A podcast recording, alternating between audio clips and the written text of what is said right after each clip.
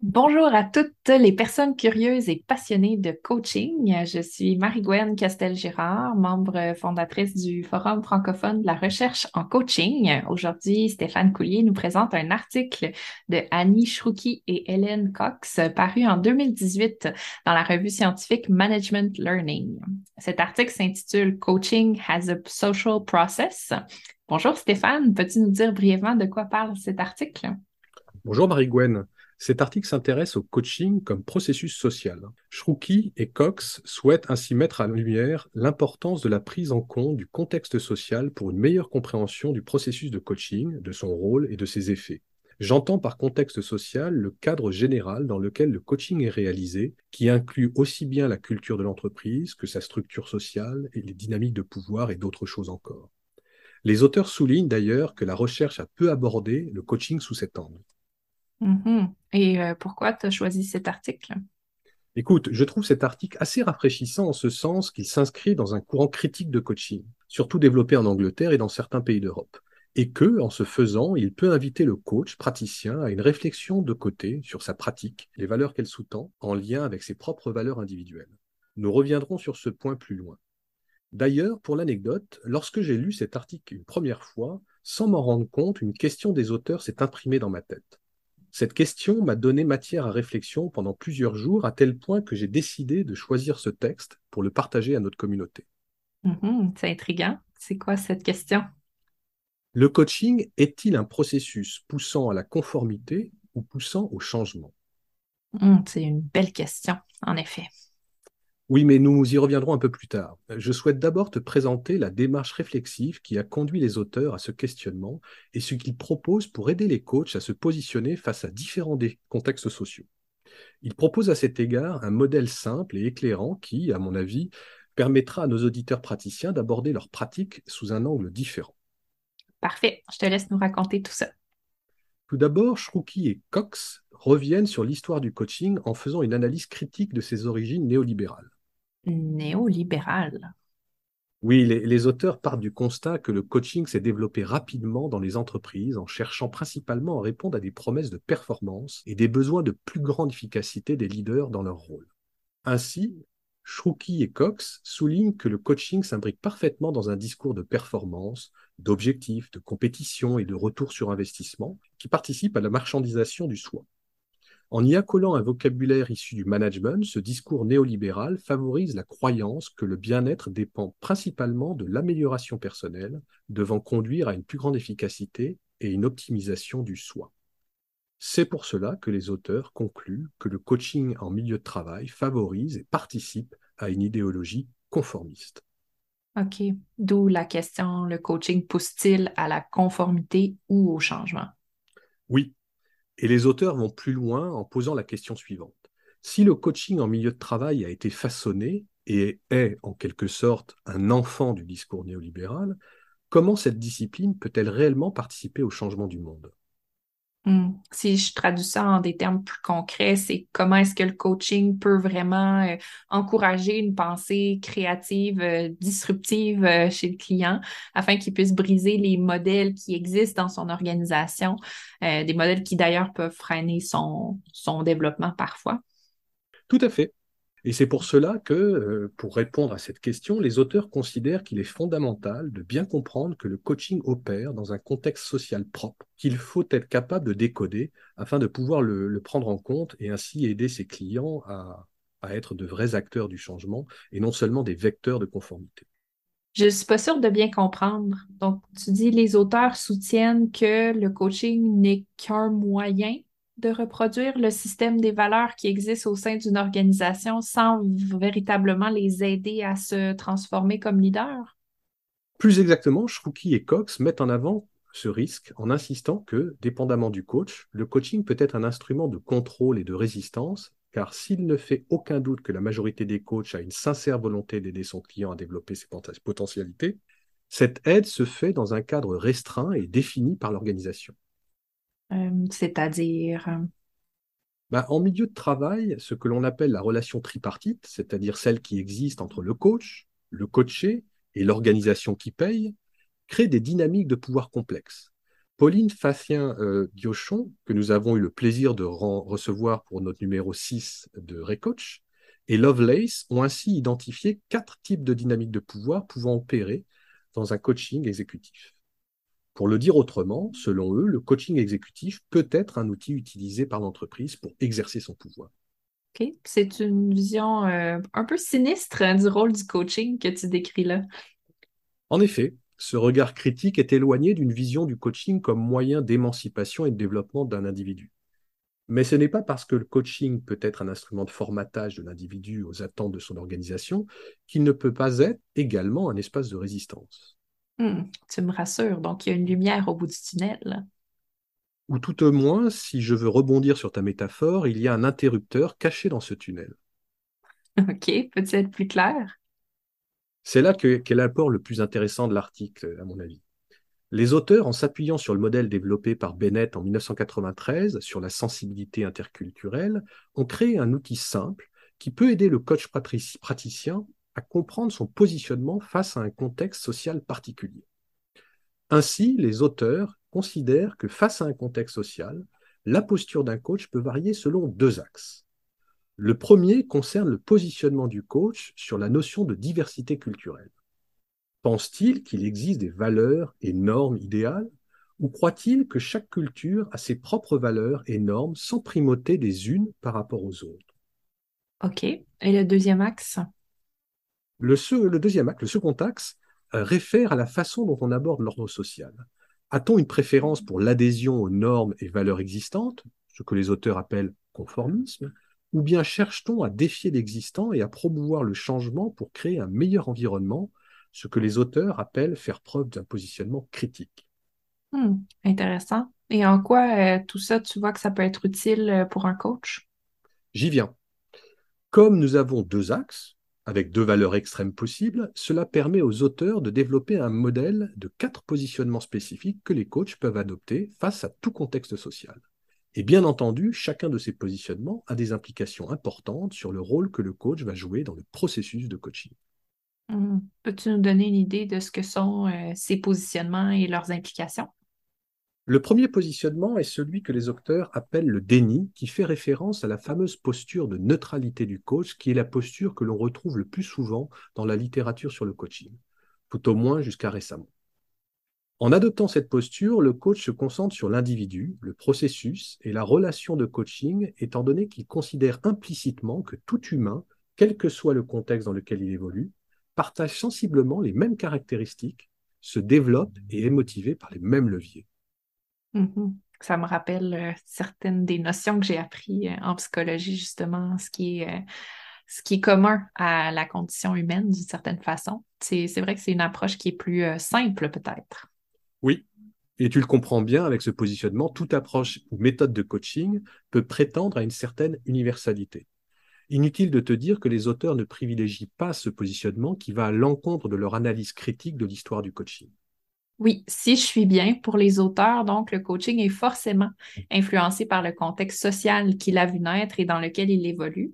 Donc, on revient à ce que tu nous disais euh, par rapport à l'influence qu'a eu les valeurs néolibérales sur le développement du coaching dans le monde du travail occidental. Tout à fait.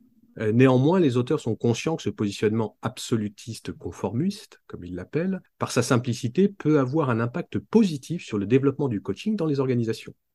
Mais pour eux, le risque est que ce positionnement ne permette pas au coaching de durer dans le temps, du fait même de ses limites à embrasser la complexité du monde dans lequel il évolue. Mm-hmm. Quel est leur, euh, le deuxième positionnement?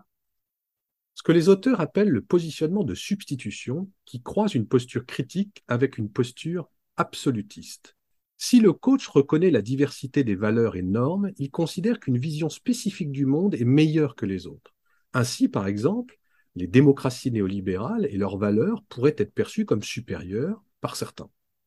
La réalisation du soi, que l'on retrouve d'ailleurs comme étant le haut de la pyramide de Maslow, et le libre arbitre sont alors érigés comme des normes supérieures aux autres. Hmm. Il me semble qu'aujourd'hui, il y a beaucoup de discussions qui remettent en question cette façon de voir les choses et je pense que les coachs, de par la nature de leurs activités, sont particulièrement sensibles à, ces sujets. J'espère que tu as raison, Marie-Gwen. Euh, néanmoins, soyons conscients que les praticiens coachs partout dans le monde cherchent à se faire accréditer par des associations occidentales qui ne prennent pas toujours en compte les spécificités culturelles des différentes régions du monde lorsqu'elles développent leur modèle de compétences, leur code de déontologie ou autres processus de certification. Mm-hmm. C'est pour cela que les auteurs signalent que le coaching peut être rejeté dans certains pays comme un produit de l'impérialisme occidental. Mm-hmm. Donc, euh, j'en comprends que ni la première ni la, deuxième euh, euh, ne trouvent grâce aux yeux des auteurs. Donc, qu'en est-il de la troisième? Ben, le troisième positionnement est l'adaptation. Ce positionnement est très proche de ce que l'on retrouve dans la littérature sur le coaching interculturel. Par cette approche conformiste et relativiste, le coach valorise le contexte de son client, cherche à le comprendre et à s'y adapter. Le coach fera donc en sorte que le processus de coaching épouse les normes et valeurs du contexte dans lequel il, s'exerce. OK. Peux-tu rendre euh, cela plus concret? Par exemple, un coach évitera certains sujets tabous dans son coaching, qu'ils soient politiques, religieux ou tout autre sujet qui pourrait mettre le coaché en confrontation avec les normes de sa société. Hmm. Si à travers ce positionnement, le coaching va davantage aider le coaché à se fondre dans la culture de son environnement plutôt que l'aider à révéler son propre soi ou à défier l'ordre établi. Tout à fait. C'est un positionnement de conformisme. Euh, et une fois de plus, ce positionnement ne satisfait toujours pas Cookie et Cox. Il rappelle d'ailleurs que si le coaching ne peut permettre l'émancipation, alors il devient un objet d'instrumentalisation. Oui, c'est une pensée euh, radicale. J'ai hâte d'entendre le quatrième positionnement qui, euh, je l'espère, celui-là euh, a l'approbation des auteurs.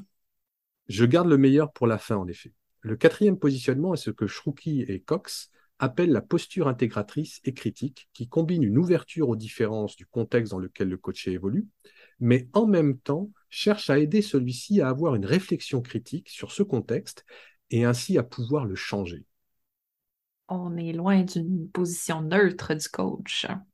En effet, mais soulignons que les auteurs s'intéressent particulièrement à des contextes sociaux qui seraient ce qu'ils appellent oppressants. Dans ces cas précisément, les coachs devraient, selon eux, sortir de leur neutralité. Et faire ainsi du coaching un processus politique? Ben, En quelque sorte, oui.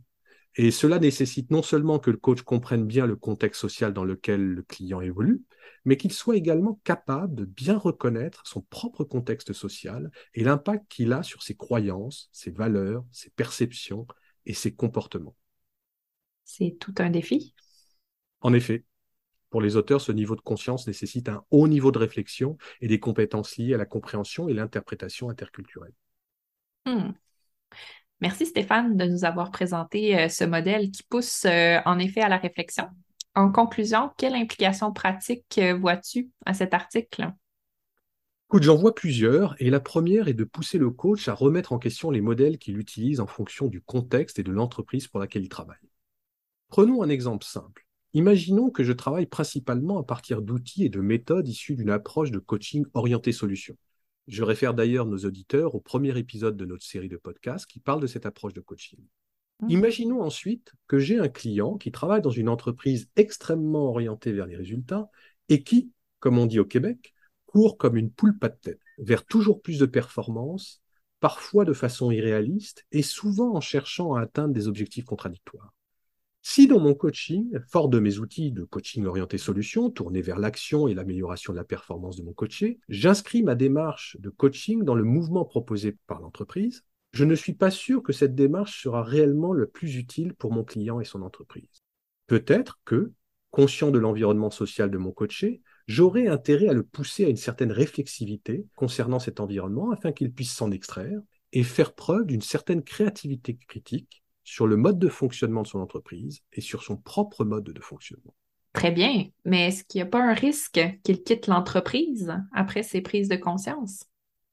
Oui, à l'extrême, si l'on en reste à la réflexion. Mais si le coaching permet au coaché d'avoir le courage de poser des actions ambitieuses mais réalistes qui permettent à son entreprise de changer, je pense que l'action du coach devient alors tout à fait pertinente. À cet effet, laisse-moi te partager une anecdote que j'ai vécue récemment avec un client un directeur à haut potentiel. Durant le coaching qui a duré un an, il a eu des moments pendant lesquels il a envisagé de quitter son entreprise.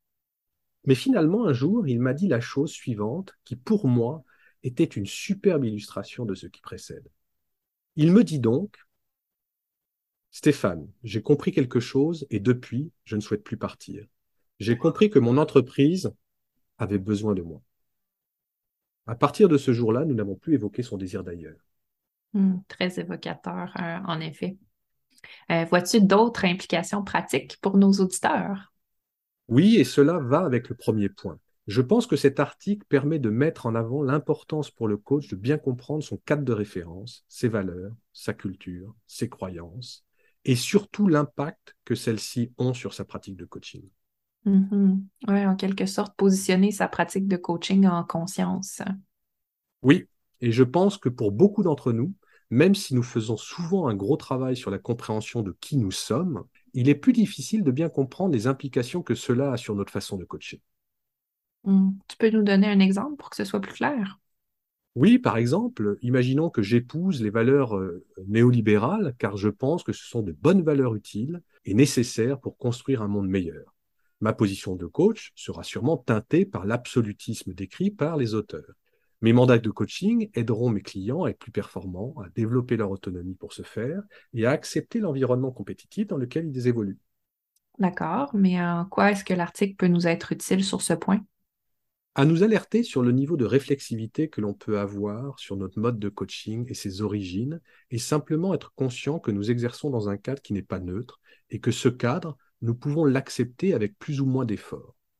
Si je reprends mon exemple, Imaginons qu'au contraire, je n'épouse pas les valeurs néolibérales au plus profond de moi. Il est probable que dans le contexte écrit précédemment, j'éprouve une certaine gêne, qu'elle soit exprimée ou latente, qui pourrait être une source d'inconfort plus profond sur le sens de ma pratique professionnelle. Hmm. Intéressant, en effet. Et euh, pour conclure, oui, pour conclure, j'aime la question sous-jacente posée par cet article critique sur le rôle social du coaching.